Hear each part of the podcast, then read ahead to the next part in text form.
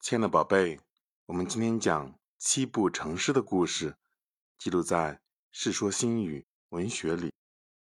三国时有一个名叫曹植的人，他的诗骨气奇高，词采华茂。著名诗人谢灵运曾说：“天下才有一旦，曹子建独占八斗，我得一斗，天下共分一斗。”这个曹子建呢，就是曹植。啊，由此不难看出他的才华横溢。曹植是曹操的第三子，小时候随军奔波，直到十三岁才在邺城安定下来。此后呢，他与当时著名的文学家王粲、徐干、陈琳、刘桢等人写诗作赋，名气很快就传播开了。在曹操的几个儿子当中，曹植是最有才华的。曹操也因此想废长立幼，立曹植为太子。但金无足赤，人无完人，曹植也并非完美之人。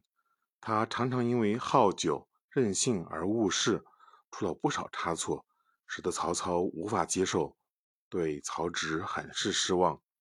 他的哥哥曹丕善于察言观色，笼络人心，终于被立为太子。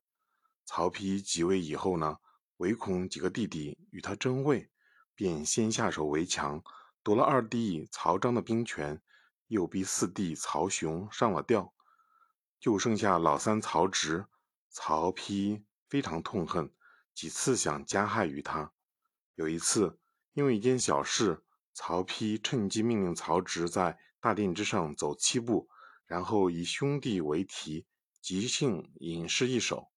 但诗中呢，却不能出现“兄弟”二字，成则罢了，不成便要痛下杀手。曹植明知道哥哥是故意刁难自己，但曹丕如今是皇帝，也只能唯命是从。想到迫害自己的人是自己的亲兄长，曹植感到异常悲愤。他在踱步之间成诗一首：“煮豆燃豆萁，豆在釜中泣。”本是同根生，相煎何太急。皇帝曹丕听了这首诗，感到很羞愧，没下得了手，只把曹植贬为安乡侯。七步成诗的成语便由此而来。通过这个故事，我们明白什么道理呢，宝贝？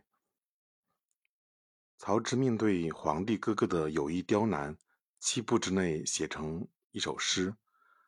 啊，真是很有才华。他用同根相生的萁和豆来比喻同父的亲兄弟，用萁煎萁豆来比喻同胞骨肉的哥哥残害弟弟，生动形象，深入浅出。曹丕听到这里，感到羞愧极了，难下杀手。无怪乎谢灵运说曹植才高八斗。另外呢？虽然曹丕拥有无上的皇帝特权，但是如果用珍贵的亲情来换取政治统治，啊，也是非常愚蠢的行为。